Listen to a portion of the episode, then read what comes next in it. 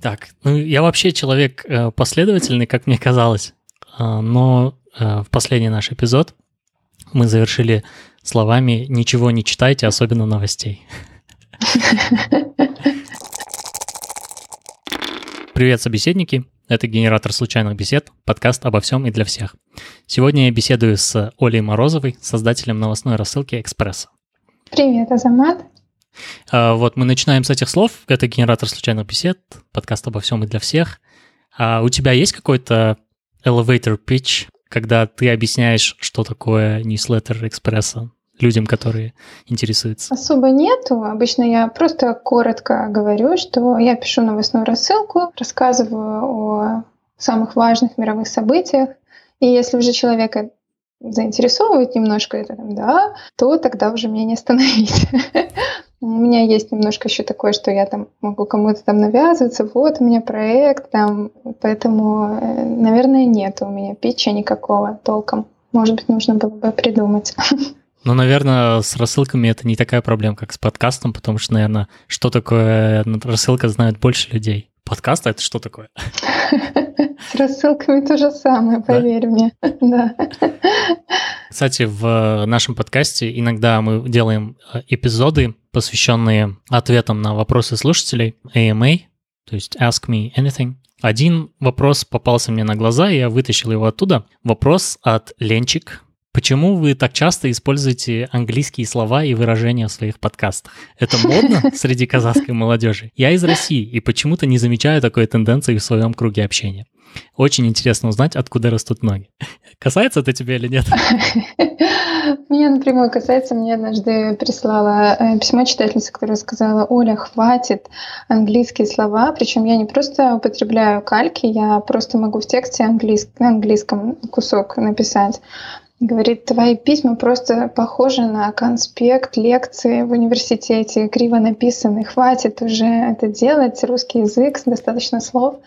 Но э, я сама учитель английского по образованию. Когда-то вот в самом начале у меня была такая задумка, что я буду давать в письме ссылки только на англоязычные ресурсы, чтобы мои друзья, которые учат английский, их много, вот таких, которые ученики во всяких школах языковых, вот. Они переходили по ссылкам и читали тексты на вот актуальном английском языке. Целенаправленно, если мне нравятся какие-то выражения необычные, я вот прямо их на английском оставляю просто для общего развития. То есть не, не потому, что там круто, модно, а просто вот современный английский язык. Мне вот чисто с точки зрения лингвистики, наверное, это интересно.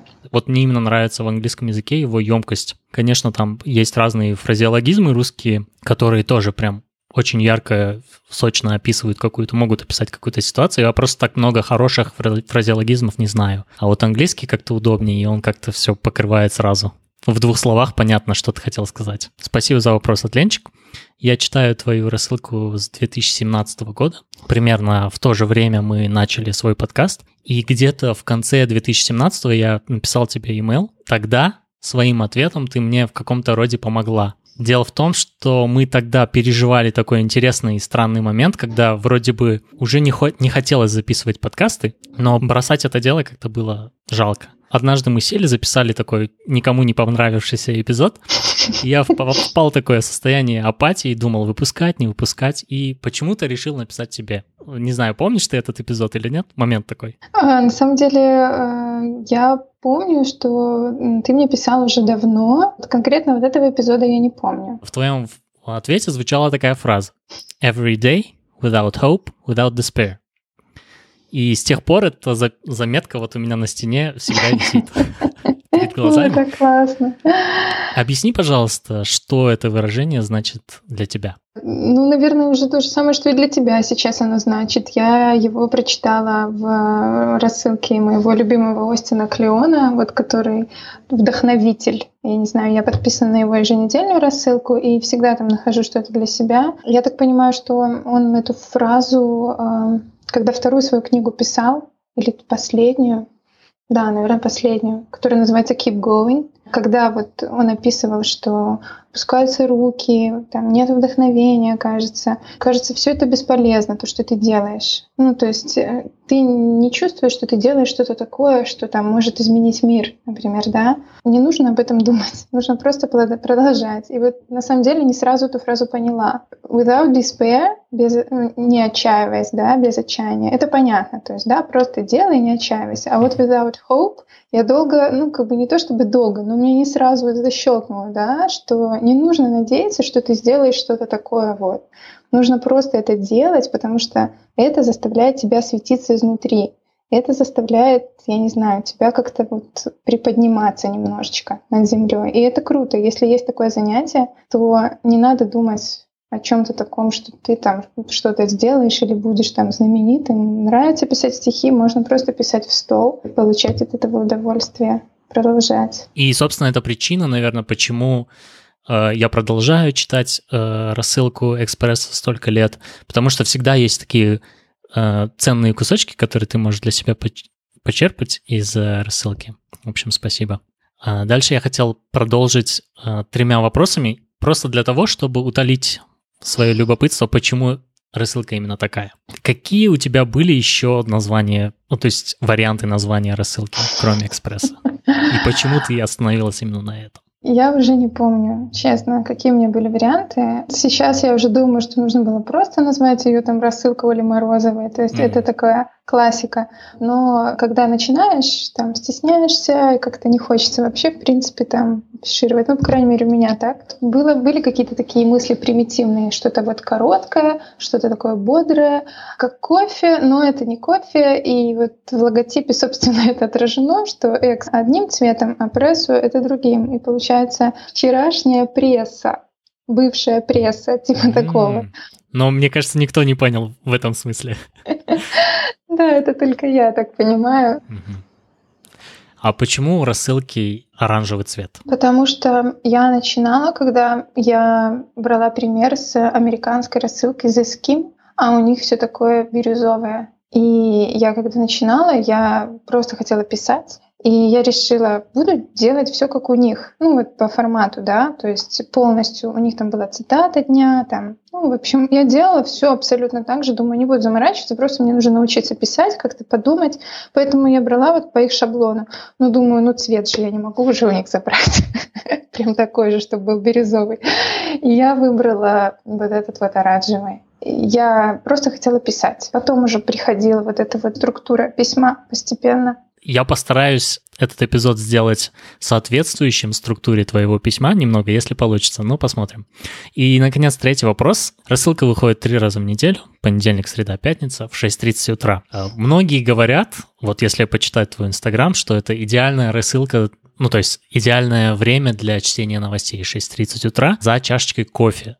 Насколько это было ориентировано на это время за чашечкой кофе, или все-таки чтение в постели? Потому что для меня это чаще всего все равно чтение в постели. Ты на самом деле такие вопросы спрашиваешь сейчас, что я просто прям ностальжи.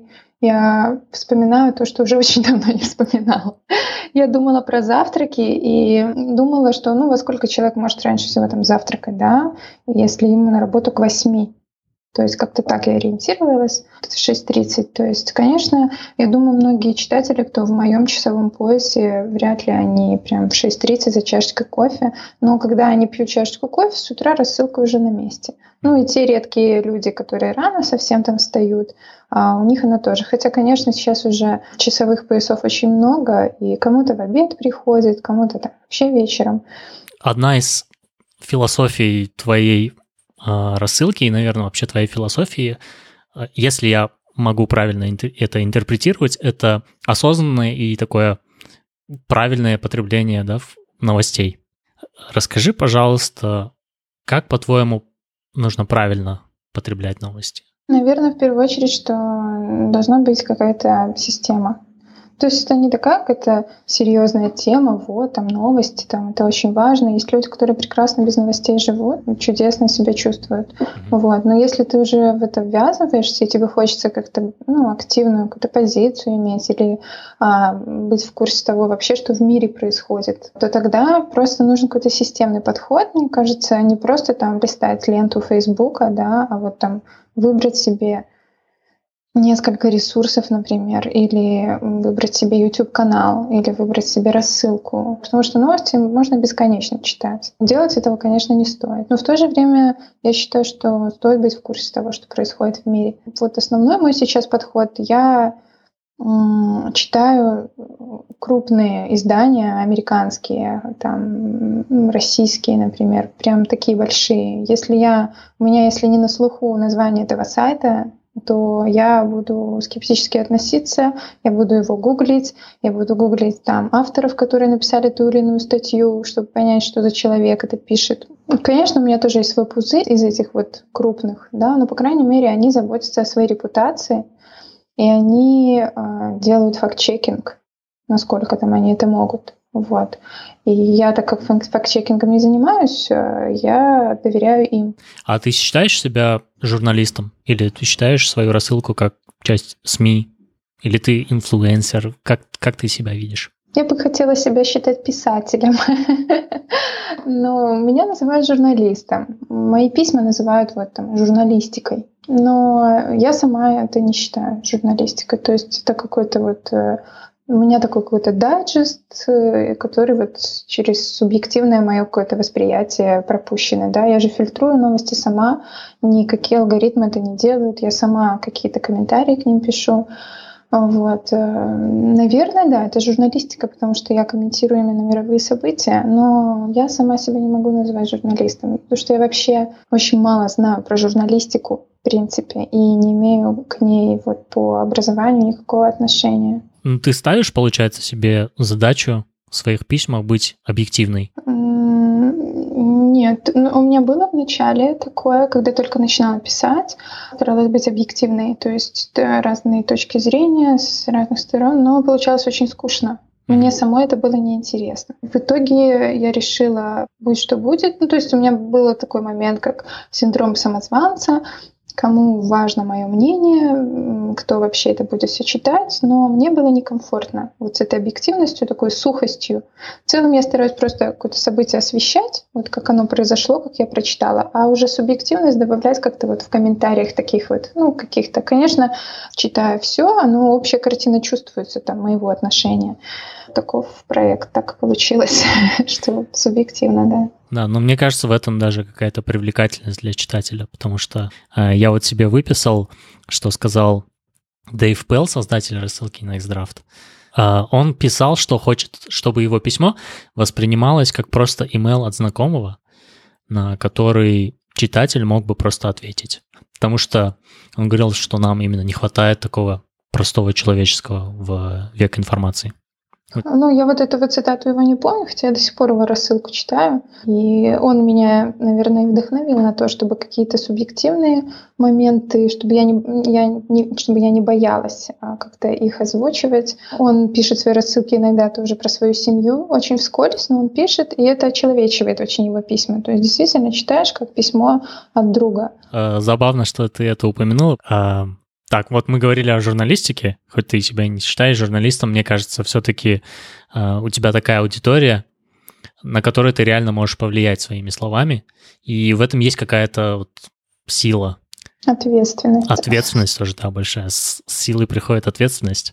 И вот другая важная черта в СМИ и в журналистике, мне кажется, это храбрость. Я не знаю, против ли ты или не против вопроса, граничащего а, с политикой, ну, вообще, я мало говорю о политике, угу. на самом деле. То есть я в письмах... Это, это знакомо. Да.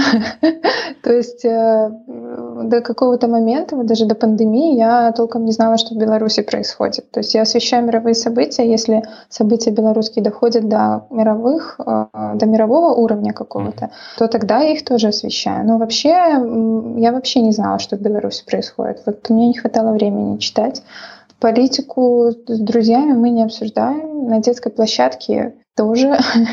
вот, поэтому можешь задать вопрос, конечно. Но... Мне кажется, что у наших, наши страны очень похожи исторически, потому что был какой-то человек, который э, встал у власти в силу какой-то там политической конъюнктуры во время распада СССР, ну и не хочет уходить, собственно. До прошлого года у нас примерно так и случилось. И мы часто в нашем подкасте обсуждали или сталкивались с таким вопросом, можем мы говорить на чистоту о политике, на политические темы, о наших недовольствах или нет. К примеру, как в твоем подкасте, ой, подкасте, рассылке, мы в нашем подкасте нередко шутим над Трампом, можем иронизировать над Путиным, но над своими как-то очень редко. Как часто ты о таком задумываешься? И, ну, бывает ли у тебя мысли на эту тему? Почему у нас есть какой-то барьер, чтобы высказаться против того, что происходит у нас?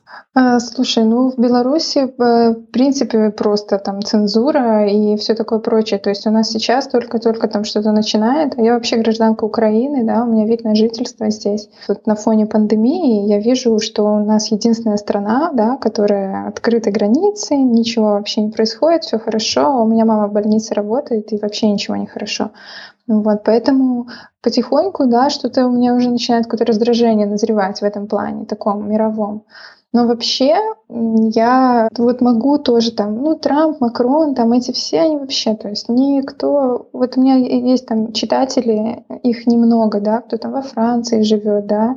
Если я пошучу, например, там над там, Макроном, да, они мне напишут, Оля, ну, вот некрасиво, вот он там то и то делает, да, то есть не то чтобы я не хочу никого обидеть, но если пошутить над э, Путиным, да, то мне придет столько писем, что там ты все плохое там только про Россию говоришь. Вот это я же говорю, это настолько какие-то больные темы. Вот Путин, Лукашенко, Зеленский. Поэтому вот э, и когда начинала писать, я ориентир был на мировые новости.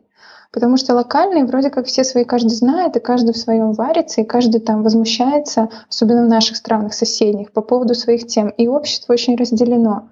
И когда вот в Украине что-то происходит, и вот выборы были, я писала про Зеленского, мне приходило очень много писем. Тех, кто против Зеленского, тех, кто за Зеленского, и с нецензурной бранью, и вообще все что угодно. То есть это настолько болит у людей. То есть Трампа можно вообще как угодно, никому вообще не имеет дела. Но когда дело доходит вот до наших, поэтому я стараюсь, думаю, в России сами еще про Путина знают, в Беларуси про Лукашенко тоже в курсе.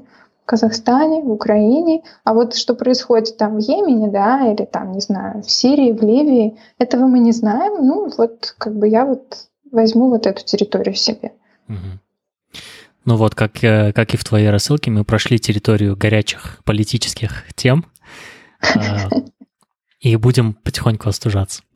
А, я хотел спросить, у тебя всегда было видение, как ты будешь развивать свою рассылку цели были изначально или все-таки цели формировались по ходу дела? У меня вот все всегда по ходу формируется, потому что, наверное, не очень хорошо, до сих пор там нет никаких каких-то четких целей. То есть возникают уже идеи каких-то там сторонних проектов или там вот, не знаю, там просят там подкаст, например, да, или видео, что-нибудь такое сделать. Поэтому да, скорее на ходу.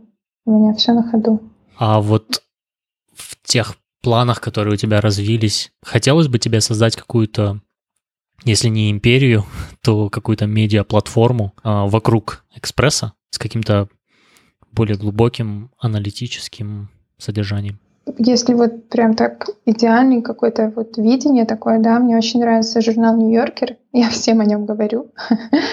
Там есть рубрика «Юмор», я называю это интеллектуальный юмор, то есть там вообще ничего пошлого, но там на злободневные темы какие-то такие вот, э, бывают саркастические, бывают иронические зарисовки, да, то есть там все очень так э, грамотно, я не знаю, мне не хватает в Рунете такого, то есть мемы, демотиваторы, это все понятно, это все как бы так расслабляет, э, иногда заставляет задуматься, да, над какими-то там вещами, да, но мне очень не хватает более такого вот глубокого, и именно вот с юмористическим подтекстом. Мне вообще очень нравится стендап, мне нравятся там юмористические всякие новостные шоу, да, И мне вот что-то в ту сторону хочется. И вот если брать какой-то круг там авторов, да, то это скорее будут вот что-то связанное с юмором, плюс э, связанное с комиксами, вот cartoons, да, вот такими какими-то карикатурами, вот что-то такое. Вот такое мне нравится. То есть это больше онлайн издание или печать? Про это не думала, наверное, пока проще онлайн это все делать. Но печать это вообще круто, конечно. Потому что пару эпизодов назад у нас была иллюстраторка из Нюрнберга, Мадина, и она сказала, что одна из ее э, заветных мечт — это послать свою иллюстрацию в Нью-Йоркер. Я mm-hmm. почему бы вам не скооперироваться и не сделать свой Нью-Йоркер?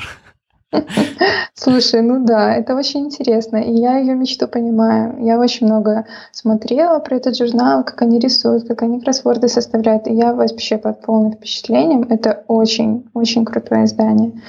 Да, можно связаться. Очень классно. Слушай, но пока что тебя средства связи, как email, тебя устраивает? Да, вполне. Тебе не кажется, что когда-нибудь имейлы умрут? То есть в это реально сложно поверить, потому что они так долго существуют, и вот ничто их не побеждает. Более того, там всякие медузы, там Тинькофф журналы, наоборот, создают рассылки, чтобы каким-то образом залезть к читателям еще и в email. Да, я вообще, вот, честно говоря, не знаю, э, кто сейчас заходит на главные страницы сайтов. То есть вот ты прям сидишь и набираешь BBC, да, открываешь и читаешь. То есть очень мало людей. Все новости там из соцсетей, из телеграм-каналов получают.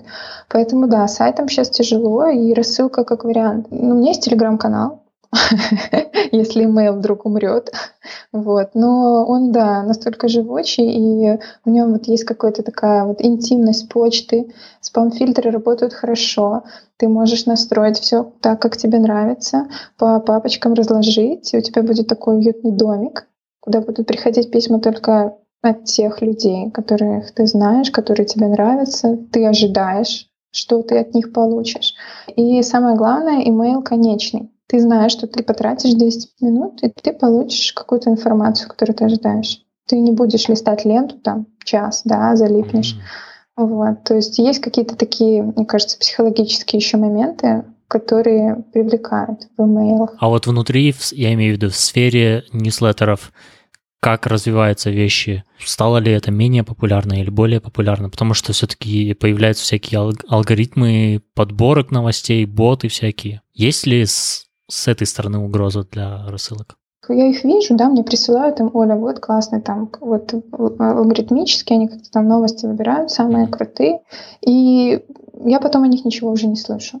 Я как бы понимаю, что а, пока э, в рассылках привлекает все-таки вот эта субъективность, авторский подход, авторский момент. Но а таких вот ботов, э, ну, их полно, да. Если кому-то так удобно читать новости, то круто, что такие боты есть, и кому-то действительно они помогают.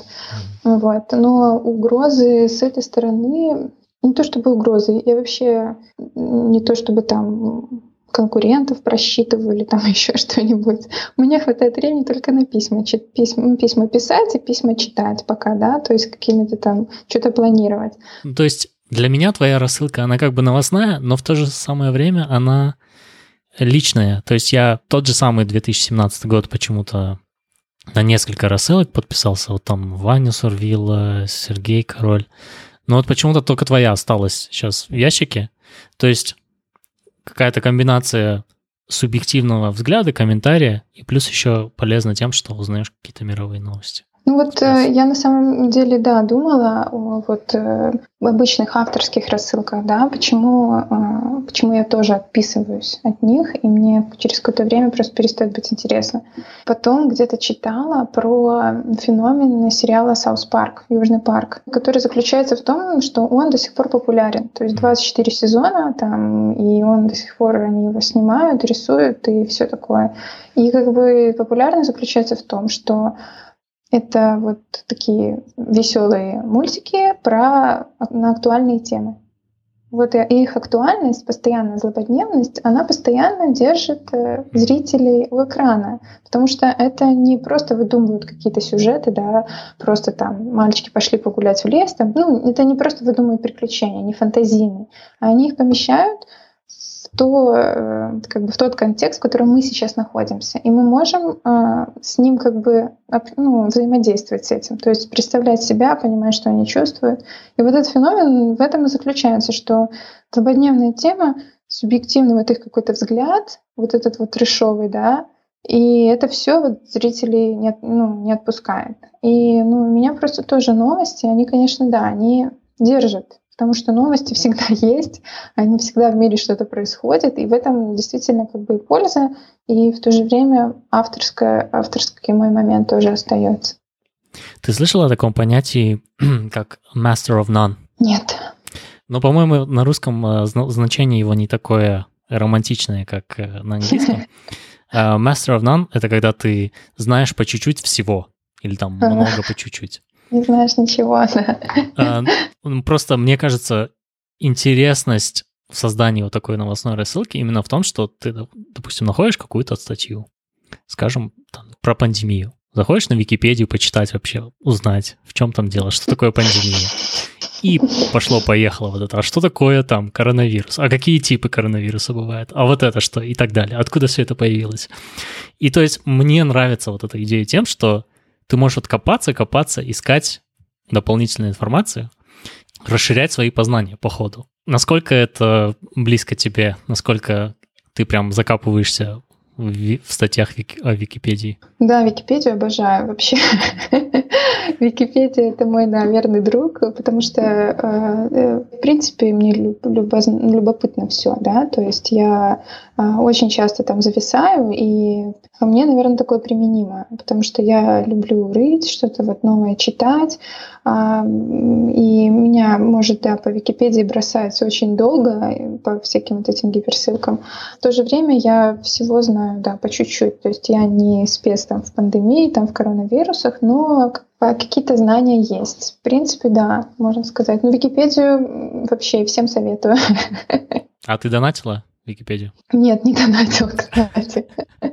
Кстати, да, потому что это вообще супер просто, очень классно. А какой для тебя самый любимый раздел «Экспресс»? Наверное, хайку. Мне больше всего нравится. Бинго, мне тоже.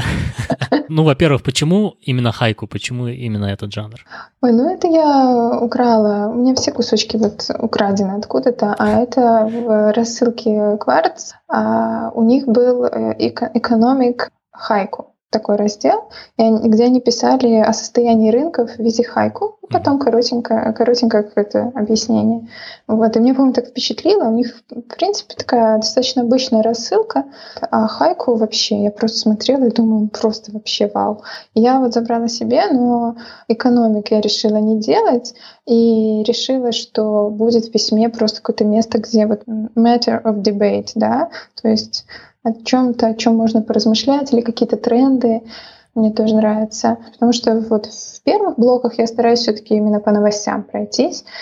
А, а в хайку я уже там более свободно себя чувствую. Хотелось бы больше времени на это тратить, потому что я уже поздно верстаю, уже вот в это время я там придумываю, что-то выдумываю. А, и не всегда, конечно, мне нравится, но вообще как-то читатель делал подборку, прям в PDF собрал все хайку.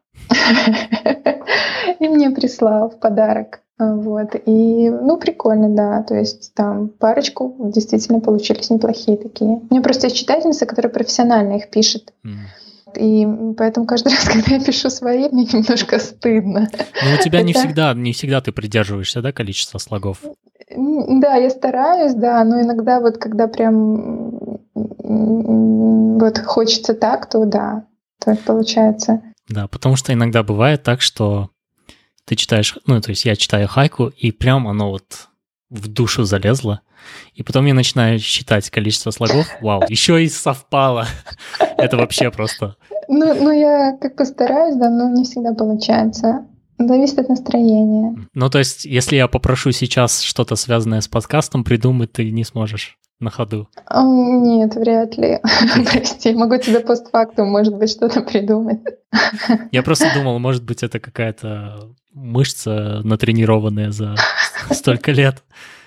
Кстати, вот эта мышца так и плохо тренируется на самом деле у меня. Так-то да, чувствуется, что что-то на автомате делаешь. А, но вот тут всегда у меня прям Надо больше читать, наверное, художественных. Не успеваю читать художественные книжки. Подошли к последнему разделу эпизода, э, который очень похож на кулер. Прежде всего, я бы хотел просто для себя опять-таки уточнить. Я потому что не до конца знаю, кулер — это значение «остыть», от предыдущих горяч- горячих новостей или в значении water cooler. Это новости, которые ты там можешь с коллегами э, около диспенсера обсудить. Да-да-да, второе. Второе, да. Вот, ну и, собственно, у нас есть, наверное, подобная рубрика, которую мы стараемся закрыть э, каждый эпизод. Она называется «Что смотреть?», «Что слушать?», «Что читать?». И напоследок я бы хотел у тебя узнать, что ты посоветуешь посмотреть. Я могу посоветовать передачу еженедельную. Может быть, ты знаешь Джон, Джон Оливера передача «Last Week Tonight». Меня с ней познакомила читательница.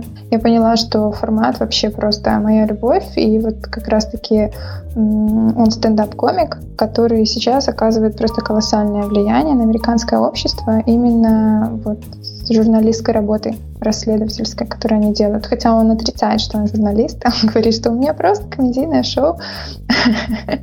Но очевидно, конечно, что то, что он делает, это очень круто. И вот его передачи, вот такой вот, какая, наверное, есть, доверяют э, больше, чем новостям в Америке сейчас. То есть даже есть такое выражение Джон Оливер эффект да, когда после его передач происходят какие-то изменения, просто потому что Джон Оливер об этом рассказал в, своем, в своей передаче. И он это очень классно делает. И сейчас он выпустил уже четыре передачи про коронавирус, там по 20 минут. Э, вот, классно. Ну, конечно, все на Америку, но очень классно, мне нравится. Я всегда думал, что Возможно, Джон Оливер смешной, потому что там есть дорожка смеха, потому что, ну, они сидят обычно в студии, и там аудитория смеется. И вот как раз-таки последние три, четыре, да, получается, уже четвертый да. про коронавирус, он сидит один, но все еще смешно. Да, на самом деле, я тоже это заметила в такой тишине, он, ну, он, да, очаровательный, поэтому получается все еще смешно. Ну, из фильмов я попсу всякую смотрю что выходит там Тарантино новый вышел, да, и мы просто вот э, с мужем оставляем там дочку бабушкой и идем в кино. Вот что в кино показывают, мы смотрим. А дома мы вот можем там сериалы какие-то посмотреть. А, могу назвать вот скучный фильм, который мне очень нравится. Паттерсон называется. Может быть, смотрел Джима Джармуша? Очень скучный, бессюжетный фильм, но ну, он классный, мне очень понравился. Я прям под впечатлением была и думаю, надо пересмотреть обязательно будет. Мужу не понравился, сказал вообще скукота. Окей. Okay. А что послушать? Ну, я просто должен сказать, что каждая рассылка экспресса идет с, с песенкой, поэтому да-да-да. можете подписаться на экспресса и слушать все, что слушает Оля. Я вообще в музыке ничего не понимаю. Ну, то есть нет определенного. То есть я такой меломан, все подряд слушаю. Ну, не прям там какие-то крайности нет, да, но мне нравится новое. Ну, вот сейчас э, мы откопали классного питерского, кто он, диджей или что он, ведущий на радио, Анатолий Айс его зовут, у него на SoundCloud выходит каждый месяц, у него прям такая подборка ежемесячная такого soul, джаз. Прям такое открытие. И я вот планировала в мае в этом году поехать в Питер в клуб, где будет Анатолий и вот этот вот Айс играть какие-то свои подборки. А, и, похоже, не получится. Ну и, наконец, что ты посоветуешь почитать? Книги, газеты? Я посоветую почитать э, рассылку Нью-Йоркера, которая у них их много. Одна из них называется Daily Humor. Это ежедневная рассылка, в которой есть э, картун один и несколько коротких э, статей на какие-то вот злободневные темы. Ну что ж, со своей стороны я могу максимально рекомендовать подписаться на ньюслеттер Экспресса и на аккаунт Оли в Инстаграме. Оля, тебе спасибо большое за то, что ты уделила мне время. А, удачи с рассылкой, а, с развитием. А, всем пока. Спасибо.